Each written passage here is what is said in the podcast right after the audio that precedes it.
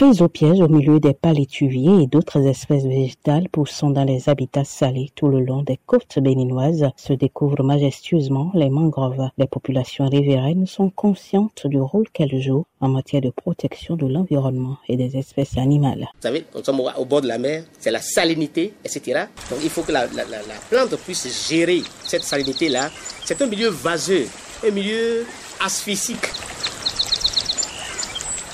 Ce bois-là, il est imputrescible et les termites ne l'attaquent pas. Il y a des variétés d'oiseaux, par exemple, qui quittent les Pays-Bas pour venir passer l'hiver de l'hémisphère nord. Les mangroves qu'on retrouve le long des côtes du Bénin, à Ouida, à Bomekalavi et sur le lac Aimé sont une forme d'attraction, mais pour les pêcheurs, elles représentent bien plus. On n'avait pas compris l'utilité, mais maintenant là, on a, on a su que la mangrove c'est une espèce euh, très importante pour nous parce que ça permet à ce que les, les se reproduisent et ça empêche maintenant les matins pêcheurs par exemple de pêcher ces fruitins là. Donc ça permet aussi à ces fruitins là de grandir dedans.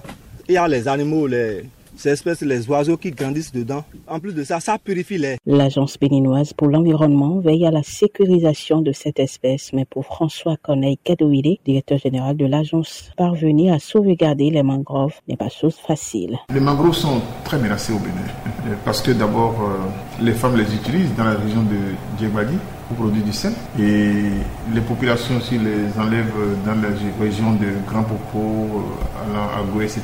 pour en faire des feux de bois. On les prend aussi pour faire des pour servir pour les acacias. Donc ça, une utilisation multiple et multiforme. Et ce faisant, les gens n'oublient pas l'apport positif des mangroves, puisque c'est une zone de frayère des espèces halieutiques assez important, des crevettes, poissons, etc.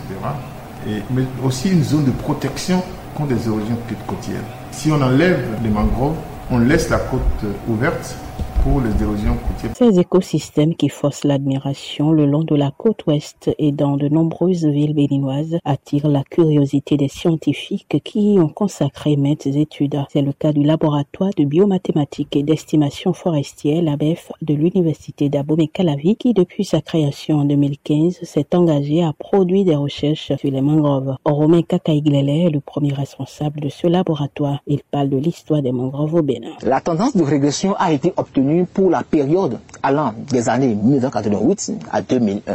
Et de façon globale, la côte du Bénin a perdu environ 50% de ses formations de départ durant cette période. En dehors de cette première tendance, nous avons obtenu une seconde tendance qui est l'augmentation des superficies et de mangroves, et ceci durant la période allant de, des années 2001 à, à 2019. Et de façon globale, nous avons obtenu un gain estimé à environ à 18,84% pour ce qui est euh, l'évolution de la superficie des mangroves durant cette période. Maïsant Ogou est le directeur exécutif de l'ONG Action Plus qui se bat pour la préservation de l'environnement. Au Bénin, nous avons fait des études pour montrer que un hectare de mangrove capte par jour 100 kg de CO2. Et cette donnée importante montre que les mangroves jouent un rôle important dans la régulation de l'écosystème de l'environnement. Mais malheureusement, les populations riveraines continuent de mettre en danger ces poumons verts, même si depuis 2016, les coupés exposent à des sanctions graves.